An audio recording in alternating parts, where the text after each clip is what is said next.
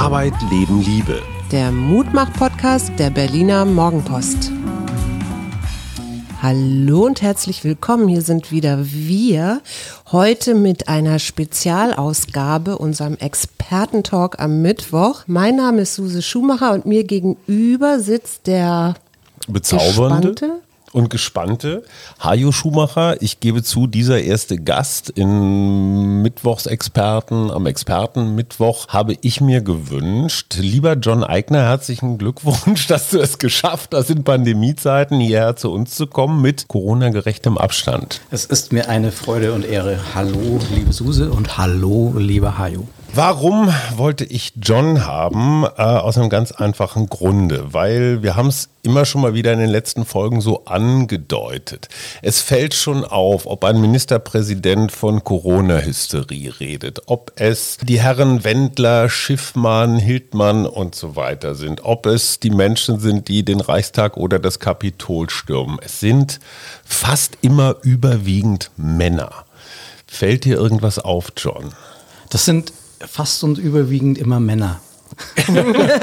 Na, du hast natürlich vollkommen recht, lieber Hajo. Und ähm, das Interessante dabei ist, das werde ich öfter gefragt. Und da gibt es ja auch eine ganz, ganz, also auch ins wirklich tief gesellschaftliche und private hineingehende Thematik. Was ist da mit den Männern? Da gibt es ja schon Dinge, die schief laufen oder wo die über die Stränge schlagen oder eben so eine Art von äh, Umfgewalt in die Welt bringen, sei es jetzt verbal oder dann manchmal auch ganz fürchterlich über, über, über ja, häusliche Gewalt oder sogar Vergewaltigung. Um es vielleicht gleich zu, vorauszuschicken, oder die, da, da spreche ich häufig drüber, Männer haben 30 Prozent mehr Bewegungsdrang. Männer haben 30 Prozent mehr Muskelmasse, das sind Durchschnitte natürlich. Wenn die sozusagen häufig nicht von alleine gelassen werden, ja, weil wir hinterm Computer hocken oder in Büros und so weiter. Das heißt, diesen, dieses Potenzial, das auch gewalttätig werden kann, wenn es eben wie ein Druckkessel aufgebaut wird und dann nicht irgendwo gesund abgelassen wird, sondern in irgendeinem Ventil, wo es dann halt rauspufft. Ja, mhm. und darunter würde ich das alles rechnen, tatsächlich. Mhm. Du bist ja jemand, der sich inzwischen beruflich mit Männern befasst. Wie ist es dazu gekommen? Genau, das würde ich auch gerne wissen. Ja, das ist richtig. Ich bin, ich bin Männercoach und, und stehe einer, einer gemeinnützigen Männerorganisation vor. Ähm, warum habe ich das gemacht? Das kam, das kam aus meiner persönlichen Geschichte tatsächlich. Ich bin Mann, ich habe eine männliche Perspektive äh, von der Welt, wenn man so will. Und äh, ich habe mich mit mir selber beschäftigt und dann sind immer mehr Leute zu mir gekommen und wollten wissen, äh, wollten Mentorenschaft von mir. Ja, und wollten wissen, wie hast du das gemacht? Also es ging um eine ganz klassische Art von, ich will ein Männergespräch mit dir führen, John, was glaube ich jeder kennt. Und daraus ist mein Beruf geworden.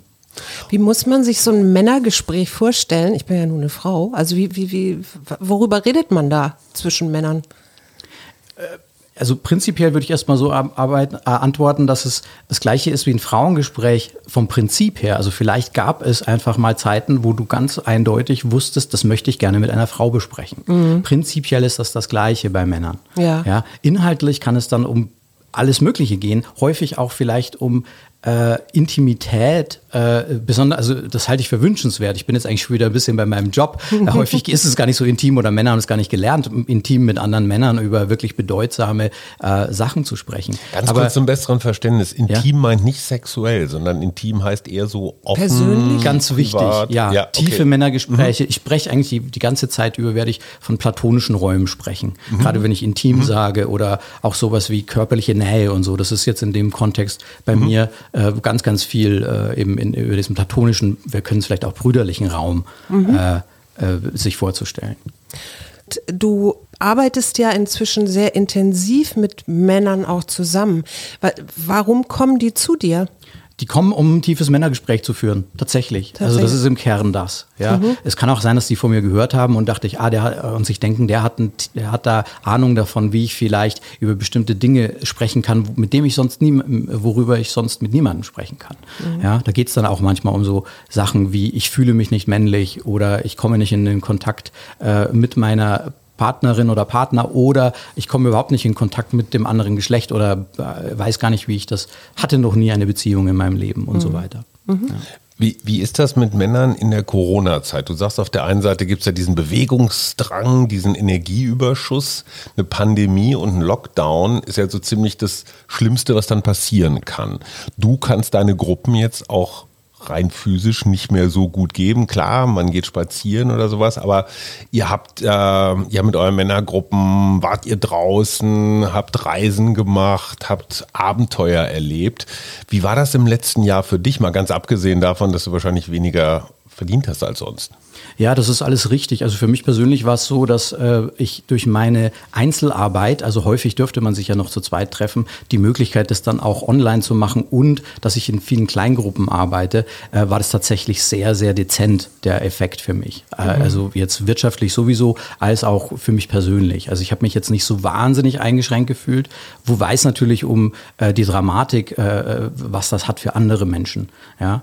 Und um das nochmal auf der Ebene zu beantworten, ohne jetzt auf jedes Detail eingehen zu können, aber Männer, äh, warum die vielleicht auch risikofreudiger sind oder vielleicht auch mehr aufgebären dann, wenn sie eingesperrt werden. Ja, das hat damit zu tun, weil Männer den Tod lieben.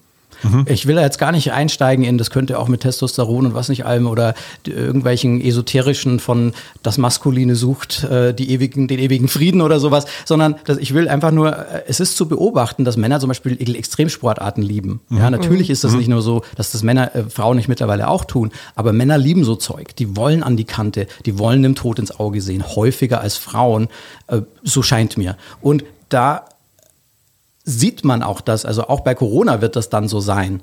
Ja, mhm. Die werden sagen, ja, dann super, jetzt, jetzt ist der Tod viel näher, da kann ich jetzt hier mal ein bisschen damit spielen, ihm ins Auge sehen und vielleicht auch dieses Kitzeln, das ich vielleicht im Büro vorm Computer vermisse, ein bisschen leben. Ja, also ich spüre Intensität, weil ich jetzt hier mal über die Stränge schlage. Also würdest du sagen, das sind Sensation Seeker, also risikobereiter als Frauen? Ja, also das scheint statistisch so nachgewiesen und wie gesagt, man könnte auch den Bewegungsdrang und das Testosteron und so weiter anführen, warum das so sein könnte. Mhm. Ich glaube, dass es einfach so ist. Es kann auch sozialisatorisch sein, das schließe ich gar nicht aus, aber momentan ist der Ist-Zustand so. Mhm. Ja. Komme ich mal kurz mit der Statistik. Männer haben im Schnitt weltweit ungefähr fünf Jahre weniger Lebenserwartung. Männer begehen über alle Generationen und auch Kulturen dreimal häufiger Selbstmord als Frauen. Und fast immer, wenn es um so Todesarten geht, die du gerade erwähnt hast. Also hm. ich balanciere nachts besoffen auf dem Autobahnmittelstreifen auf der Leitplanke. Da wirst du ganz selten eine Frau erwischen, die das macht. Das sind fast immer Jungs oder so am, an, an der Klippe oder sowas. Aber wo siehst du jetzt oder siehst du überhaupt einen Zusammenhang zwischen diesen politisch sich Gehör verschaffenden, sehr nach rechts driftenden Männerhorden und gesellschaftlichen Entwicklungen? Ja, auf jeden Fall. Also da kommt zum einen das zusammen, was ich gerade angeführt habe. Da könnte sowas sein wie an die Klippe wollen und einfach auch dieses äh, den Tod ins Auge schauen, haben wir es gerade genannt. Aber auch sowas wie ähm, die Gefahr suchen und eben Gewalt auf, über andere Kanäle auszuleben. Also auch wieder eine Art von Bewegungsdrang und auch Frustration, vielleicht eben eingesperrt zu sein von unserer Welt, bis hin zu sozialisatorischen Geschichten. Das ist jetzt in meinem Feld relativ häufig, dass sich Männer tatsächlich überfordert und unverstanden fühlen. Ja, also wir haben ja im, im äh, sozusagen Mainstream-Narrativ eher, dass die Frauen kommen gerade erst noch aus der Unterdrückung, die Männer haben es doch so gut. Ich, ich, in meinem Feld, und das mag auch meine Bubble mit sein, aber das ist schon eine große Masse an Männern, die meint, äh, gar nicht zu wissen, wie sie es noch richtig machen können und dann aus Frustration das zum Teil auch dann sozusagen sich in der Wahlkabine rächen oder vielleicht auch dann auf der Straße oder mit einem äh, zumindest beabsichtigten Sturm auf irgendeines unserer Parlamente äh, der Welt, sage ich mal. Mhm. Also du hast Reichstag und Kapitol, das war jetzt auch gerade mhm. in den Nachrichten groß äh, in den USA ähm, äh, angeführt. Nun gibt es ja diese Eigenschaften, die man so toxischer Männlichkeit zuschreibt, ja. Ne? Zum Beispiel, sie dürfen keine Schwäche zeigen oder keine Ängste und wenn sie emotional reagieren, dann nur mit Wut und Aggression und solchen Dingen. Ähm, das sind aber nicht die Männer, die zu dir kommen, oder? Ja, also erstmal, ohne jetzt zu semantische Haarspalterei zu betreiben, ich mag den Betri Be Begriff toxische Männlichkeit gar nicht. Mhm. Äh, aus genau dem gleichen Grund. Der führt eigentlich nur zu noch mehr äh, Missverständnis. ja, natürlich auch, ne? gibt es sowas wie schlechtes, beschissenes Arschlochverhalten äh, von Menschen und mhm. natürlich kann das auch mit Identitäten, die wir haben als äh, Frau, Mann, äh, irgendwelche anderen Sachen, irgendwie Parteizugehörigkeit, Fußballvereine, ja, alles Mögliche. Also Identitäten werden aus allem Möglichen abgeleitet und selbstverständlich gibt es auch aus dieser Identität Mann äh, Verhalten, das daneben ist, ganz, ganz klar. Ja, aber ich finde, das kann man auch so benennen. Ja? Mhm. Und ähm, äh, dieses, dieser Begriff toxische Männlichkeit führt nur zu dem nächsten Graben, Grabenkampf, wo wir uns dann als nächstes über toxische Weiblichkeit unterhalten müssen und da dann wieder alle auf die Barrikaden gehen und so weiter. Mhm. Deshalb sage ich, Männlichkeit also der, der, kommt, der Begriff kommt ja aus den USA, Toxic Masculinity. Mhm. Masculinity ja. ist auch schon was anderes als Männlichkeit im Deutschen. Mhm. Ja, wie gesagt, ich will nicht zu haarspalterisch werden, aber Masculinity schließt nicht nur das, äh, das biologische Geschlecht, äh, äh so, also ist stärker vom biologischen Geschlecht getrennt, als das Wort Männlichkeit mhm. das ist. Ja, deshalb, das kann eigentlich nur nach hinten losgehen, mit solchen Begriffen rum zu hantieren. Auch gefällt mir nicht das toxisch so nah an dem Begriff Mann oder Männlichkeit dran ist. Ja, also da wird sehr schnell ein Kampfbegriff draus und ich glaube, Kämpfe haben wir genug gehabt. Äh, und ich bin jemand, der sagt, lass uns lieber schauen, wo wir Symbiosen und Co-Kreationen schaffen ja, und uns dann respektvoll begegnen. Wir neigen ja dazu, gerade auch so Medienvertreter wie ich, bei diesem Sturm aufs Kapitol zum Beispiel zu sagen, das sind alles Verrückte die ziehen sich so Fantasieuniformen an. Wir alle haben ja diesen Fellmann gesehen mit den Hörnern, äh, der offenbar mhm. in, in Amerika jedenfalls bekannter Verschwörungstheoretiker, Schamane, Schamane ist, was eine interessante Berufsbezeichnung ist, habe ich so auch noch nicht gehört. Ja. Du kennst natürlich Klaus Teveleit, ne, der sich ja mit Männern, Männerrollen und sowas auseinandergesetzt hat. Der hat ja diese These des faschistischen Männertyps, also des Größenwahnsinnigen. Der ist aber gar nicht so unbedingt dumm oder sowas, aber er hat so eine Vorstellung davon, wie der richtige Mann zu sein hat. Der muss erobern, der darf auch gar keinen Fall irgendwie angepasst sein, sondern der rennt halt bei Nancy Pelosi ins Büro und haut sich erstmal die äh, Cowboy-Stiefel auf den Schreibtisch, einfach um zu zeigen, ich kann das. Teilst du diese Einschätzung? Also gibt es es einen, eine Strömung im Männlichen, die sowas einfach geil findet? Ich kenne diesen Autor, habe mich jetzt nicht so viel mit ihm beschäftigt, aber ja, ich teile diese Meinung insofern, dass es das gibt. Und da kann man so viel anführen, was da jetzt mit reinspielt. Das ist jetzt gerade bei dieser aktuellen Situation in den USA, was da alles mit reingespielt hat. Ja, ich glaube, dass es sowas gibt wie Dominanz und Unterwerfung in der menschlichen Psychologie. Mhm. Ja, und dass wir sowohl sozialisatorisch und vielleicht auch irgendwelche biologischen Quellen heranziehen können, warum das bei Männern dann häufig vielleicht so ist. Ja, also dass der, Man, dass der Mann der Penetrator ist, was er ja sozusagen auch dann irgendwo dann trotzdem mal sein muss, ja, sei es nur zur Fortpflanzung, ja, und aus daraus abgeleitet äh, sowohl eine Sozialisierung als auch sowas wie, wie, wie was biologisch vielleicht auch ein bisschen mit in die Wiege gelegt ist, sich ableitet. Ja, und der dann eben das Kapitol penetriert und Nancy Pelosi's Office und so mhm. weiter. Da geht es um Dominanz und, und, und, und, Unterwerfung und auch so diese Art von Machtgeilheit, die sich halt über diesen Kanal Kanal der Psychologie mhm. dann äh, Bahn bricht. Mhm. Ja. Ähm, und das ist in der Tat hochinteressant. Und was aber ganz, ganz wichtig ist, glaube ich, in, in, in unserer Jetztzeit, äh, die nicht nur für Männer gilt, das ist, äh, wie wir äh, die digitale Welt, was die für Echokammern erzeugt hat. Also was äh, das, was in den USA passiert ist, ist meines Erachtens etwas, was seit Jahren gärt ja, mhm. ich, ich, ich bin seit, seit 25 Jahren in den USA und ich kenne die Trump-Leute. Mhm. Ja. Die waren halt jetzt das erste Mal so stark oder nicht so stark oder es hat irgendwie geklappt, da einen ins Weiße Haus zu wählen davon. Mhm. Ja, aber dieses Amerika gab es schon immer. Ja. Äh, und, und, nicht, und auch, und jetzt ist es verstärkt und auch möglich gemacht durch digitale Medien, die Echokammern erzeugen, die dann auch eben diese äh, Kettenreaktionen, wo vielleicht Sozialisierung und Biologie äh, sich schwarz vermengt, ja, und dann eben eine Penetration in der garstigsten und, und, und, äh, und, und, und auch irgendwie hässlichsten Art sich dann zeigen kann. Ja, mhm. sowohl im Privaten als auch im Kapitol, sag mhm. ich mal. Ja. Mhm. Jetzt hast du, nennst du dein Coaching ja Coaching für Kerle. Ja. ja. Was ist denn ein Kerl für dich? Ja, also ich muss gleich dazu sagen, äh, ganz äh, äh, offen, das hat auch ein bisschen was mit Alliteration und Marketing zu tun. da habe ich einfach ein bisschen Training für Typen, Coaching für Kerle, Ausbildung für Arschlöcher.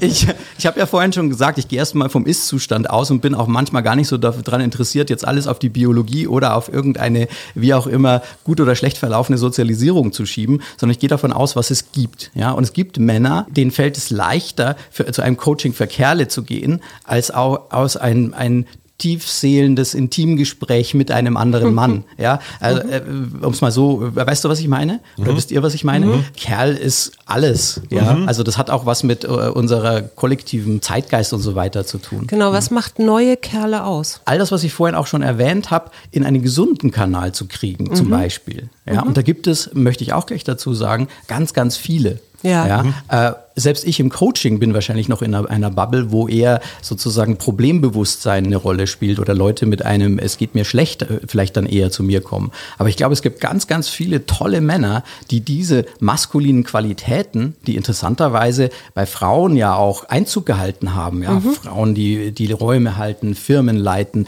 die Familie zusammenhalten, was nicht alles. Also vieles tradiert maskulin und auch biologisch männlich rollenbesetztes, wird jetzt auch für die Frau natürlich lebbar, schön und das ist ein, eine ganz wunderbare Errungenschaft unserer Zeit und auch der Frauenbewegung und der Emanzipation, deren ich ein großer Freund bin. Und Männer, die auch jetzt wieder für die Jetztzeit diese maskulinen Qualitäten gelernt haben, zu leben, mhm. ja, Verantwortung übernehmen, äh, eine Ansage machen, äh, versorgen, Samen in die Welt bringen, äh, mhm. äh, der, der Familie beibringen, wie es geht, etwas in die Welt zu bringen, das für alle gut ist. Ja, mhm. Schöpfer sein eigentlich. Gleichzeitig aber auch so eine weibliche Seite zu leben. Ne? Also für mich ist das immer beides. Das ist jetzt gar nicht so, ich würde das gar nicht so trennen, nur hier ist männlich und da ist weiblich, sondern im Grunde geht es mir immer darum, das alles irgendwie zusammenzubringen, dass Männer eben auch weibliche Seiten haben können, dürfen und willkommen sind, oder? Absolut richtig. Das sind die neuen Kerle. Die dürfen das jetzt. Mhm. Ja, also dieses, dieses oppressive, patriarchalische, das uns auch überhaupt nicht gut getan hat, hat ja auch äh, erreicht, dass Männer sozusagen nicht ganz Mensch sein durften. Mhm. Das heißt, auch diese sogenannten femininen Facetten, wie sie jetzt manchmal genannt werden, halt nicht leben durften. Ja. Ja, weil sie dann eine, Lusche oder eine Schwuchtel oder ein Indianer, der Schmerz kennt oder, oder sonst irgendwas waren. Ja, so zu, also es wurde mit Schwäche, mhm. Weichheit und Weiblichkeit äh, in, äh, in Verbindung gebracht. Und dann gab es sowas wie eine Identitätskrise oder ein, mhm. ich bin nicht stark genug unter den anderen Männern, also Stichwort Krieg oder was auch immer. Ja? ja. Äh, Weiblichkeit war schlecht. Ja. ja, und auch das hat eine Misere mit angerichtet in unserer Jetztgesellschaft ja, immer noch. Also, dass es eine Negierung des Weiblichen mitgegeben genau, hat. Genau, und es ja. gibt sogar jetzt, inzwischen habe ich neulich gelernt, die Ökofeministinnen, die nämlich sagen, Naturunterdrückung, das, was wir eigentlich nicht machen sollten, weil das jetzt genau unsere Ressourcen sind, die fehlen. Mhm. Oder woher ja Corona durch Klimakrise und so weiter auch entstanden ist, hat auch mit der Unterdrückung über Jahrtausende des Weiblichen zu tun. Ähm, als ein fortführender Gedanke. Find, fand ich ganz spannend. Ich musste ja. aber mal ganz kurz was aus meiner bescheidenen Lebenserfahrung beitragen. Wenn ich äh, früher, als man noch äh, Lesungen veranstalten durfte, bin ich mit meinem Buch Männerspagat häufig so ähm, äh, durch die Hallen gezogen. Interessanterweise mehr Frauen, die das wissen wollten, als Männer. Das mhm. Problembewusstsein ist auf der weiblichen Seite ein bisschen ausgeprägter. Ich glaube, so 50 Jahre Feminismus haben einfach ganz vielen Frauen Frauen beigebracht, da geht was. Äh, ich glaube, da müssen wir Männer noch hin. Was ich erzählen wollte, ist die interessante Frage, äh, wenn ich dann genau dieses sage, Männer, also ihre weibliche Seite, wobei ich das eher die menschliche Seite nehmen, nennen würde, weil das gilt eigentlich für beide Geschlechter, zumindest gibt es da so eine Mischform, dann kommen hinterher ganz viele Frauen und sagen, also wissen Sie was, Herr Schumacher, ist ja alles schön und gut, aber so ein Weichei wollen wir auch nicht zu Hause.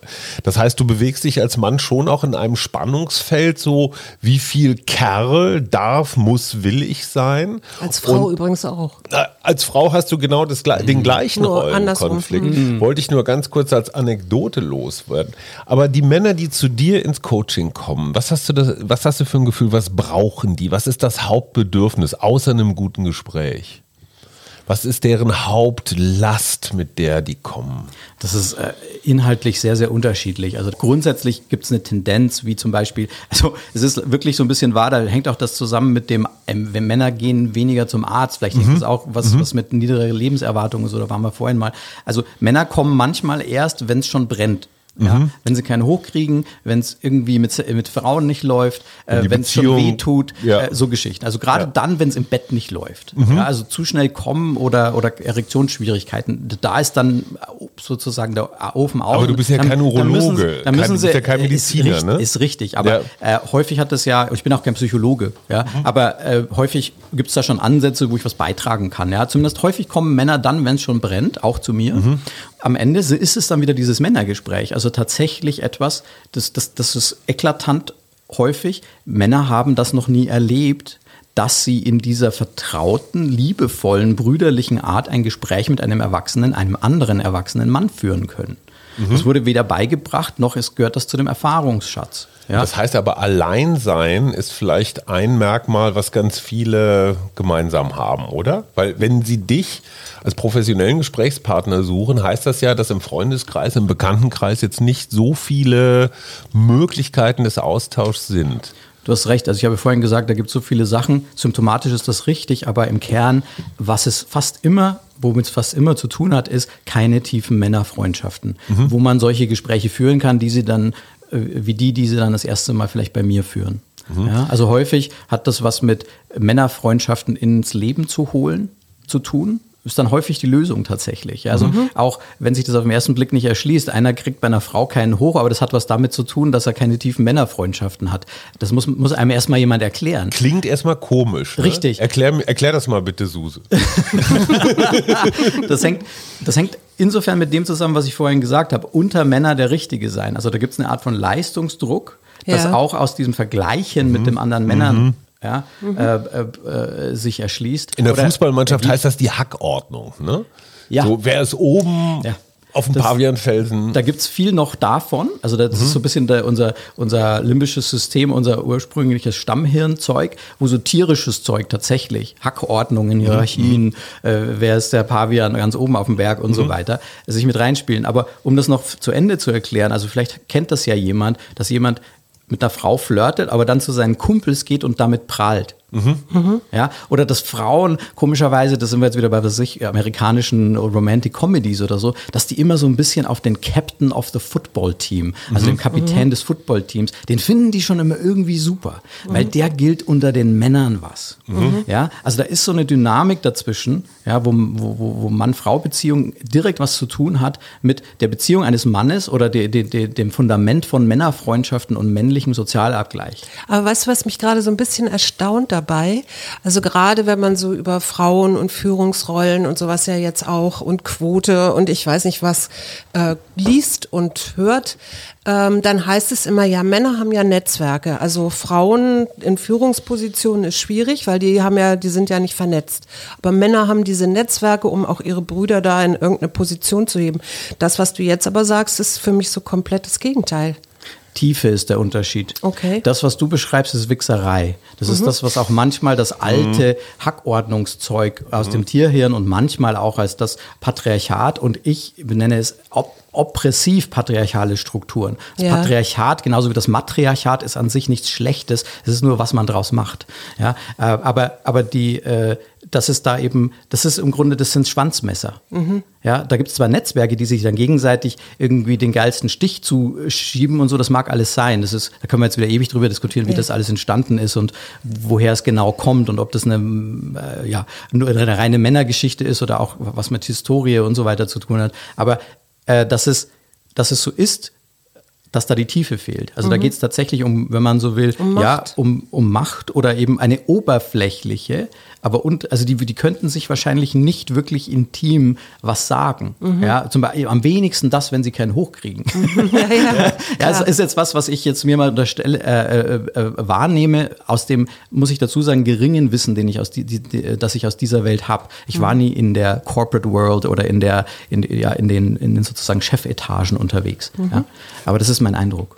Das ist vielleicht ein ganz guter Punkt, einfach mal deine Geschichte kurz zu beleuchten. Wie und wo hast du Mannsein gelernt? Man hört es noch so ein ganz klein bisschen, du kommst eher aus dem süddeutschen Kulturkreis, um es vorsichtig zu sagen. Das ist richtig, ich bin auf einem, in einem kleinen Dorf in Bayern groß geworden. Ja. Und da ist ja Männlichkeit schon auch auf eine eher archaische Art äh, präsent, oder? Wie hast du das gelernt? Bist du so Lederhose, Schuhplatteln, Maibaumklauen und solche Sachen? Ein bisschen. Mhm. Relativ wenig für jemanden, der da groß geworden ist. Äh, wie viel nicht, Söder steckt in dir? Das ist, das ist eigentlich die zentrale Frage. Ich habe ich hab Söder noch nie in mir stecken gehabt. und und äh, Aber was möchte, hattest du, möchte das auch nicht. Was hattest du für eine Beziehung zu deinem Vater zum Beispiel? Ja, da, da wird es interessanter. Also ähm, äh, da könnte man so vieles erzählen aus dieser Zeit. Also äh, äh, Kindheit ist wichtig. Also ich hatte tatsächlich, ich bin in einer, ich bin sehr emanzipatorisch geprägt. Ich hatte sehr viel starke Frauenfiguren und äh, man könnte sagen, ich bin in einem liebevollen, matriarchalischen äh, Umfeld äh, groß geworden. Ja, wofür ich sehr dankbar bin, habe ich wahnsinnig viel gelernt und es gibt mir sehr, sehr viel, auch jetzt in dieser Arbeit, äh, sozusagen Abgleich von beiden Seiten. Ja? Mhm. Ähm, und das hat auch dazu geführt, dass ich mir sehr früh männliche Mentoren auch selbst gesucht habe, außerhalb der Familie oder innerhalb der Familie, die nicht unbedingt mein Vater waren, weil der einfach nicht so der Typ war, der groß präsent war. Mhm. Das war ein lieber Kerl und wir haben es am, am Ende auch ganz, ganz toll hingekriegt, äh, uns auszusprechen. Ich, ich bin spät geboren, äh, der war, der war schon fast 50, als er mich gekriegt hat. Das war fast wie ein Großvater und wir, wir kannten uns kaum lange Jahre, mhm. haben aber dann im Erwachsenenleben, also meinem Erwachsenenleben dann hinbekommen, äh, die letzten Jahre seines Lebens eine sehr, sehr liebevolle, wirklich liebevolle Vater-Sohn-Beziehung von zwei Erwachsenen zu führen. Das ist, ja? ich beneide das total, weil mein Vater ist gestorben, als ich 15 war und genau diese Phase, die fehlte mir. So Frieden machen mit dem eigenen Erzeuger ist, glaube ich, ein ganz, ganz wichtiger Punkt. Äh, da beneide ja. ich dich echt drum. Ja. Was waren das für Mentoren, die du dir gesucht hast? Ähm, Onkel, äh, Lehrer, äh, mhm. Leute im, im Dorf, äh, dann auch weiter, auch später dann im College. Ich bin dann in die USA gegangen, initiatorischer Prozess, Verlassen des Elternhauses. Das war bei mir späten 90er Jahre noch sehr stark. Wirklich, ich gehe jetzt in die Welt hinaus und sehe meine Familie ein Jahr lang nicht, auch nicht auf Skype oder so, weil es das nicht gab. Ja, also da gab es so einen, einen, also diesen initiatorischen Prozess wollte ich noch herausstellen, der, der ganz wichtig war, also Ablösung vom Elternhaus. Also und auch dort in den USA gab es dann männliche Mentoren in Form von Universitätsprofessoren. Ich bin dann Fotograf Fotograf geworden. Also bis heute sind wir diese, diese Fotografenlehrer auch Männer. Lehrer. Ja, die besuche ich jedes Mal, wenn ich da bin, obwohl ich eigentlich seit Jahren nicht mehr professionell fotografiere. Ja, aber die sind, die sind mir als Mensch nach wie vor Mentor. Und diesen Teil deiner Biografie, da bestehe ich drauf, weil der einfach, zumindest in meiner Wahrnehmung, auch was mit dir gemacht hat du warst Fotograf und zwar kein schlechter, sondern du warst richtig gut unterwegs. Ja? Du ja. hast mit den High-End-Mighties und also du hast auch, glaube ich, vermute ich mal ganz gutes Geld verdient, warst angesehen, bist in den Clubs und überall unterwegs gewesen. Ich habe mir Träume erfüllt. Ja, du ich bin ein kleiner Junge äh, aus Bayern, der nach Hollywood gegangen ist so. und dann äh, auf dem Walk of Fame und am Strand von Malibu mit blonden Frauen äh, Maxim-Cover fotografiert hat und so Sachen. Ja, also ich habe, äh, ich habe äh, schon nicht schlecht. Ja, und äh, ich habe mir ganz viele Träume erfüllt. Sarah Jessica Parker, hast du von ihr die Handynummer? Andreas Nein. Tölke, der hier war, hat die. Hast du die Handynummer von irgendeinem Hollywood-Star? Ani. Ja, äh, äh, äh, also Paris Hilton, Tippi Hedren. Nehmen wir, nehmen wir, ja, also so, so, ein paar sind, aber es, äh, ich war jetzt kein, ich war kein Gigant in der Branche, aber ich habe für so einen kleinen, der gerade aus gerade erst im Studium fertig äh, äh, war, habe ich hatte ich echt Glück, ja, mhm. also so auch gleich irgendwie aus dem Studium raus und Wolfgang Job fotografiert oder was mhm. auch immer, so Sachen. Ähm, ich hatte Glück und habe mir ganz viele Träume damit erfüllt. Und und wie bist du jetzt in diese Männerwelt abgeglitten? Äh, interessant, nicht wahr? Weil auch das Absolut. hat ja sehr, sehr viel äh, in, in, meinem Philo in meiner Philosophie mit dieser femininen Seite zu tun, äh, die Fotografie. Da geht's ja, also ich war, ich war ein Traumtänzer, ich war Werbe- und Kunstfotograf. Ja? Also ich war mhm. nur in der Werbung und in der Mode unterwegs. Es war alles künstlich. Es war, und es war alles schön und es war alles geflattert und es war alles Plastik und mhm. genau das, was ich wollte. Also ich wollte in Traumwelten. Ich hatte keine Interesse, einen Baum zu fotografieren oder sonst was. Ich wollte nur künstliches Zeug. Schon immer. Ja? Also, mhm. das, also für mich war war Fotografie, jetzt kommt Psychologie, Und das ist mir sozusagen eine riesen, ein riesen, eine riesen Lehrzeit gewesen. Ja, also die Fotografiezeit hat mich zu einem guten Coach und Zuhörer und Psychologen im, im weitesten mhm. Sinne, nicht Diplomierten, aber, aber in einem als, als angewandter Psychologe arbeitender im, im Coaching-Bereich gemacht. Und das zweite war Realitätsflucht. Ich mhm. wollte Traumtänze, ich wollte Theater. Ja? Mhm. Und dann war das irgendwann vorbei mit dem. Ich wollte kein Theater mehr, ich wollte echte Lebensgeschichten. Was ist da ja. passiert? Wo war der Switch? Ich war satt. Mhm. Da also, hast du eine Kamera? Ich, ja, ich habe äh, hab eine Kamera. Ich fotografiere auch die ganze Zeit noch. Also mhm. den psychologischen Prozess und auch das Bildermachen. Also ich werde mein Leben lang Fotograf sein. Mhm. Aber die, äh, ich sozusagen der Business-Aspekt bis hin zu das ganze Networking und das ganze äh, Arschkriechen, sage ich mal, und mhm. die Akquise und, und all das, das, das war durch. Weil ich mhm. hatte alles gemacht, was ich wollte. Ich hatte meine 23 Seiten in der GQ, ich hatte äh, jemanden aus Hollywood auf dem Dach des Mans Chinese Theaters, auf dem Hollywood Boulevard. so, also ich war nie reich, by, by the way, aber, aber ich habe ich hab mir, hab mir coolen Shit möglich gemacht. Und es mhm. war absolut großartig. Und es gab und dann so war gut. ein Erlebnis, was dein Leben dann geändert hat. Du hast bis einsam auf den Berg gestiegen und hast Gott gesehen und der hat dir irgendwelche Ton Tontafeln gegeben, irgendwelche Geschichten? Es war ein klein bisschen wenig, also mein Gründungsmythos ist nicht ganz so dramatisch mhm. gewesen, leider, aber es war was schon dazu geführt hat, ist, ich bin ganz schwer verunglückt. Mhm. Während einer Zeit, wo ich schon auch frustriert so ein bisschen geguckt habe, äh, irgendwie den nächsten Fuß in die Tür zu kriegen in der Fotografenkarriere und so. Und ich habe aber danach noch weitergemacht. Also ich war nach diesem fast tödlichen Unfall, war es dann schon sehr wichtig, auch mir erstmal in mein Leben wieder zurückzuerobern. Mhm. Also ich habe dann schon auch nach diesem Vorfall noch mal ein paar coole Shootings gemacht und habe mir noch ein paar Träume erfüllt.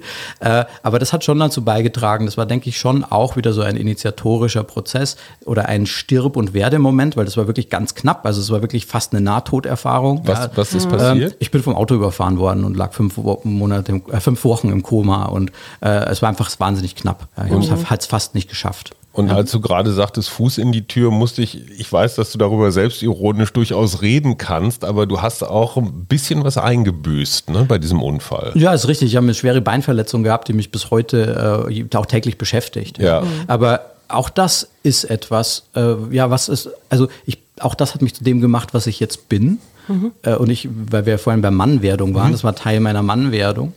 Und das war, glaube ich, schon auch ein Grundstein für dieses, eine, ein reflektives Beschäftigen mit mir selbst mhm. und dann auch dieses Fotografierkarriere-Ding gut sein zu lassen. Mhm. Ja, es war nur nicht, es war nur ein bisschen zeitversetzt. Jetzt sagt man, ähm, gibt es ja das posttraumatische Wachstum. Ne? Das, mhm. Also so ein Unfall kann ja was sehr Traumatisches sein und es gibt Leute, die dann wirklich in der Depression und in der, weiß ich nicht, in dem Negativität versinken. Du bist da ja irgendwie rausgekommen. Was hat dich, was war da so, hattest du, was war da dein Lebenswillen oder Lebenswille oder was, was war das? Ja, also das sind natürlich Sachen, die beschäftigen mich in im, auch in meiner Arbeit, ich, äh, weil das war schon so. Ich, mhm. musste, ich muss dazu sagen, zu der damaligen Zeit war das relativ schnell gegessen. Ich hatte offensichtlich durch äh, äh mein, ich sag mal, Elternhaus und wie ich groß geworden bin, die Fähigkeit, relativ schnell wieder im wahrsten Sinne auf die Beine zu kommen und ja. auch weiter zu rocken. Habe ich wirklich gemacht. Ja? ja. Also das, äh, was mich das gelehrt hat, war äh, die Vergänglichkeit, mhm. Äh, ein Was ist wirklich wichtig im Leben und ein jetzt ist Bonusrunde, Alter. Ja, also mhm. es kann jeden Moment zu Ende sein. Mhm. und ähm, das, ja, also das sind natürlich tiefe, tiefe Weisheiten, die schon sehr, sehr wichtig sind und auch dann äh, einen ganz schnell erwachsen machen, sag ich mal. Mhm. Ja, also so würde ich das beschreiben. Aber ich muss im Nachhinein sagen, damals, ich habe das relativ schnell geschultert gehabt. Mhm. Jetzt im Nachhinein bin ich, wundere ich mich manchmal selbst, weil das waren natürlich wichtige Weichenstellungen. Ja. ja äh, wie, wie, gesagt, das ist ja auch was, was mich bis heute auch sozusagen beschäftigt, ein bisschen. Aber äh, äh ich hatte mit einer neuen Körperlichkeit zurechtzukommen. Mhm. Ja, ich hatte mich selbst wieder lieben zu lernen äh, nach den ganzen Narben und so weiter. Äh, und auch, ähm, ja, auch dieses, äh, dieses, dieses, Abschließen mit dem, jetzt da nicht zu hadern mit diesem, sagen wir mal, Schicksal mhm. ja, und so weiter, sondern das war, äh, das war sehr, sehr, sehr, sehr wertvoll. Und ich bin sau dankbar dafür. Das mag sich masochistisch anhören, aber ich, mhm. ich hätte es nicht anders gewollt. Ich bin froh, dass es, dass passiert, es passiert ist, ist, weil es mhm. ist halt es hat mich zu dem gemacht, was ich bin und das ist halt meine Geschichte. Mhm. Ja. Und die Geschichte ist gut. Ich mag mhm. meine Geschichte. Jetzt sind wir ja in der, wir sind ja in der Corona-Krise. Also die haben wir jetzt alle, nicht nur ja. jeder, also jeder einzeln und aber alle auch zusammen. Was, ähm, was wäre denn dein, wenn du so in die Zukunft schauen könntest, was würdest du nach Corona gerne anders haben oder vielleicht auch nicht? Ja, das ist eine super schöne Überleitung. Also ich glaube ein bisschen auch von dem. Also ich, Einschnitte haben immer die, die Fähigkeit, einen wach zu rütteln. Oder äh, Dinge äh, mal nicht zu haben, also das ist ja auch manchmal in einem spirituellen Weg die Askese oder sowas, aber auch mal von außen, wie jetzt gerade, mal eine Zeit lang halb eingesperrt zu werden oder eingeschränkt zu werden, ja, gibt einen die Möglichkeit zu sehen, was man vermisst und lässt so Dinge wie Wertschätzung und so Sachen entstehen. Äh, das halte ich schon für eine große Chance. Ja, also zu sagen, hey, äh, wie gut geht es uns eigentlich oder wie gut ist es uns gegangen? Und wenn das wieder so wird, kann ja sein, dass es wieder so wird, auch wenn vielleicht das eine oder andere nicht mehr nie, nie wieder ganz so wird, wie es jetzt ist, weil wir das erlebt haben. Mhm. ja, also dass in unseren Köpfen sich da vielleicht ein bisschen was verschoben hat, das wird die, wird die Zukunft zeigen. Aber ich glaube schon, dass die, die Möglichkeit besteht, äh, diese Art von Wertschätzung in die Welt zu, äh, ja, also dass die in die, Welt, in die Welt kommt und dass wir die alle spüren ähm, und die uns dementsprechend auch vielleicht verhalten. Mhm. Ja. Ich muss ja noch mal kurz unsere Geschichte erzählen, weil die ist ganz interessant. Als ich für mein Buch recherchierte, da ist mir immer mal wieder dein, dein, Name begegnet. Wir kannten uns nicht. Und ein paar mhm. Leute sagten zu mir auch, ey, du musst John kennenlernen. John macht dies, John macht jenes. Unter anderem machst du eine Männer-Convention, ein Treffen, ein Festival über mehrere Tage. Das war vor drei Jahren, glaube ich, hier in Berlin. Äh, Tegler Seeterrassen, Gerald Hüther war da, der Hirnforscher, mhm. einen ganz beeindruckenden Vortrag gehalten. Ich habe mich da so eingeschlichen als Teilnehmender, war ganz berührt, welch eine Vielfalt von Mannsbildern da aufmarschiert ist. Also da war wirklich alles dabei, was ich total spannend finde, weil ich glaube, Mann sein in seiner ganzen ganzen Bandbreite und Frau sein in der ganzen Bandbreite. Da siehst du einfach, wie viel Parallelen es da auch gibt.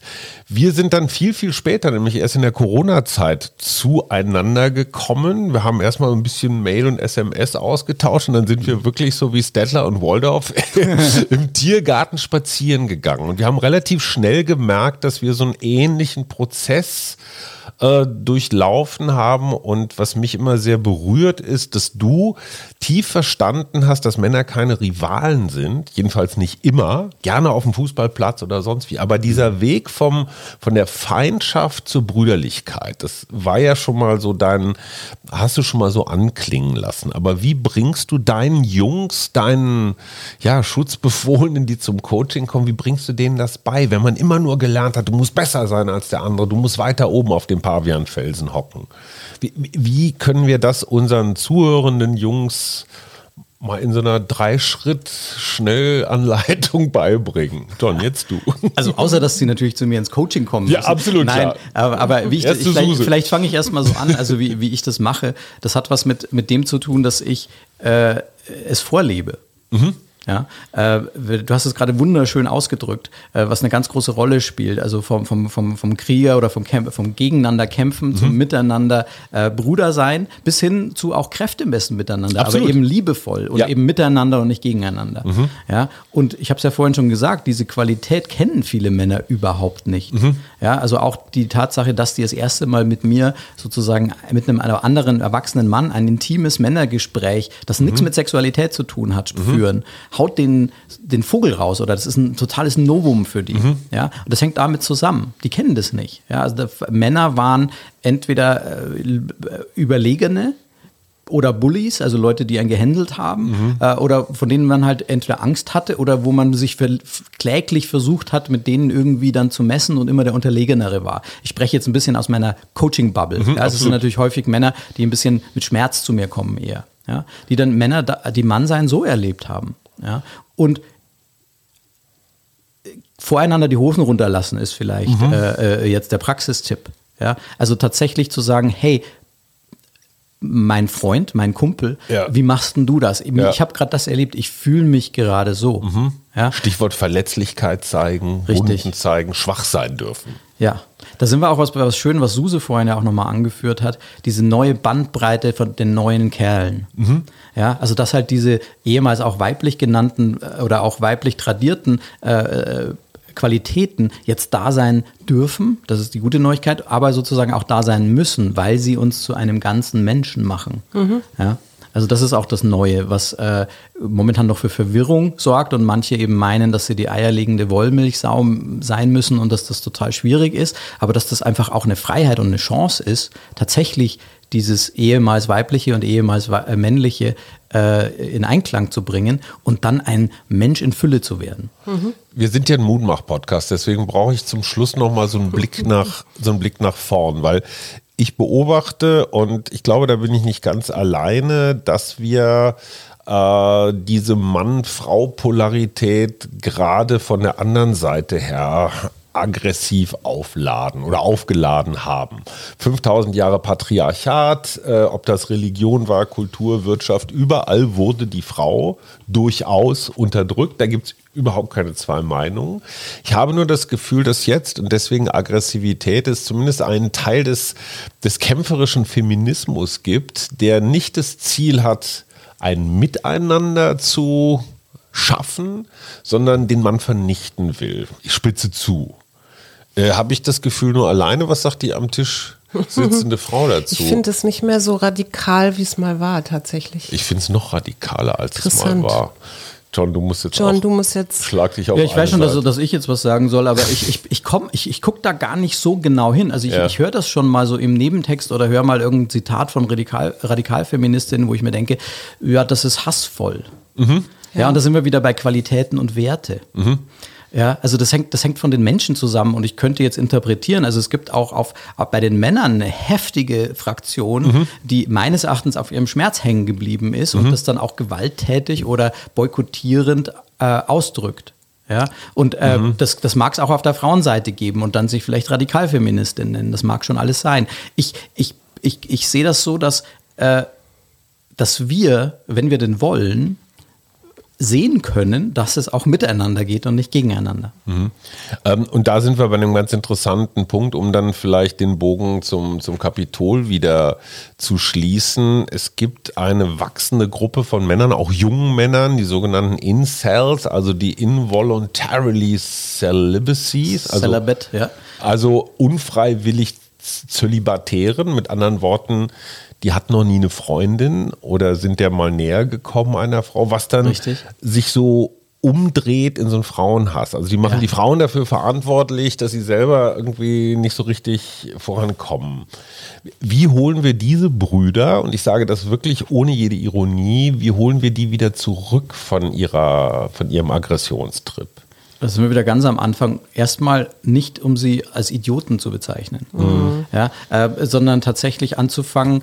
Ja, und äh, ich, auch meine Empathie hat ihre Grenzen. Also verstehe mich da richtig. Nein, ich, ich habe auch Zeit, ich habe auch Sachen, über die ich nicht äh, sozusagen Ergebnis äh, äh, äh, unvoreingenommen diskutieren kann. Also es gibt auch Sachen, wo ich meine Grenze setze und sage, mit, mit, mit so viel Radikal, Radikalität will ich nichts zu tun haben.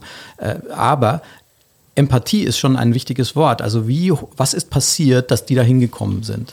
Ja? Und um jetzt wieder ganz aktuell mit dem Kapitol, was muss vorfallen, damit die dahin marschieren? Und sich vielleicht, also da ist, für, das, da ist Trump und so, ist da für mich nur der Möglichmacher oder das, das Gleitgel oder der letzte, der letzte Tropfen, der das fast Tropfen, zum ja. Überlaufen bringt, als, als vielleicht auch Anheizer oder Mutmacher. Aber da ist was passiert, da ist was vorgefallen. Was denn? Ein ganzes Leben lang. Es sich tatsächlich entweder verarscht oder unterprivilegiert fühlen. So sehr wir das jetzt nachvollziehen können oder nicht, das emotional ist das so bei diesen Menschen. Ja. Und welche Rahmenbedingungen hat es gegeben, die das mit erzeugt haben? Und was haben wir darüber dann vielleicht auch mit zu tun? Ich glaube, die direkteste Art und Weise, damit Neues in die Welt zu bringen, ist tatsächlich in der Kultur, wie wir miteinander umgehen. Und nochmal, mir fällt es auch nicht immer leicht, bei jedem cool zu bleiben und freundlich zu, zu sein, wenn, wenn ich äh, von der Gesinnung her den so weit weg von mir sehe. Aber, aber erstmal zu sagen, hey, erzähl mir mal deine Geschichte. Mhm. Wie bist du denn da hingekommen? Mhm. Ja, bist du in ich fange nicht, ich fange nicht an, ich fange nicht an, dich als, als Idiot, Nazi, Gutmensch oder sonst irgendwas zu bezeichnen. Ich, ich fange nicht an, dich zu beleidigen und einen Graben aufzumachen, sondern ich, ich sage, okay, dann erzähl mal. Mhm. Ja, und, und dann vielleicht auf der Ebene, das ist, das sind dann auch da sind wir auch wieder fast auf so einer Tierebene. Das sind so instinktliche Geschichten. Einander zuhören. Ja, da mhm. sind wir bei Werten und auch einem, ja, okay, dir vertraue ich. Mhm. Ja, und so kommen wir weiter. Ja, und gibt es nicht vielleicht doch irgendwas, wo wir was voneinander lernen können? Und gibt es nicht vielleicht doch was, äh, wo wir und vielleicht dann doch eine Symbi äh, auch irgendwo eine Schnittmenge haben, wo wir sagen, ja, aber wir könnten es ja in Zukunft vielleicht so machen. Wie wär's? Mhm.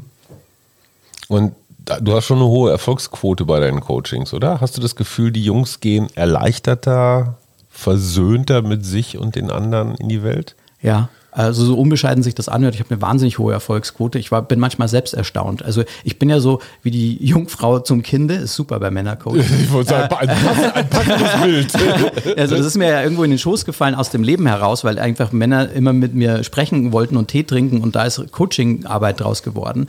Äh, also ich habe nie es drauf angelegt, Coach zu werden, sondern es kam aus dem Leben und war erstaunt, warum 90 Prozent der Leute, der, der Klienten, warum das landet und das jedes Mal funktioniert, was ich da mache. Mhm. Und das hat mich merken lassen, dass ich etwas tue, wo ich die nur an was erinnere, was schon immer da war, beziehungsweise etwas Urmenschliches möglich mache. Und das heißt Verbindung, Vertrauen, Geborgenheit, so Geschichten. Also das, das was ich eben gerade gesagt habe, einander zu, genau, das ja. fördert Urvertrauen, das fördert nicht allein in der Welt zu sein.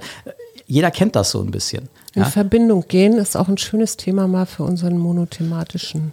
Ja, Schatz, Podcast. aber jetzt mal, du wusstest ja nicht, was dich erwartet mit John, ne? Und ich finde, wenn wir über ihn herziehen, dann sollte er wenigstens dabei sein. Warum ähm, sollten wir über ihn herziehen? das war jetzt ein bisschen so Spannungsaufbau. Mhm. Wie fandst du ihn jetzt? Du, sehr, sehr sympathisch. Hast du was gelernt über Männer? Äh eher nicht, aber das hat, glaube ich, auch mit meinem Psychologiestudium und Coaching selber zu tun. Du hattest schon Weil, schwerere Und ich hatte natürlich, habe ich auch hier ein Exemplar zu Hause, das ich fast 30 Jahre kenne mhm. und das sich natürlich auch bewegt John, und verändert hat. ein. Das war der Mittwochsexperte und der Expertenmittwoch mit dem wunderbaren John Eigner. Hat Spaß gemacht, danke Wir euch. Wir hören uns morgen wieder. Bis ja. dahin. Tschüss. Arbeit, Leben, Liebe der Mutmach-Podcast der Berliner Morgenpost.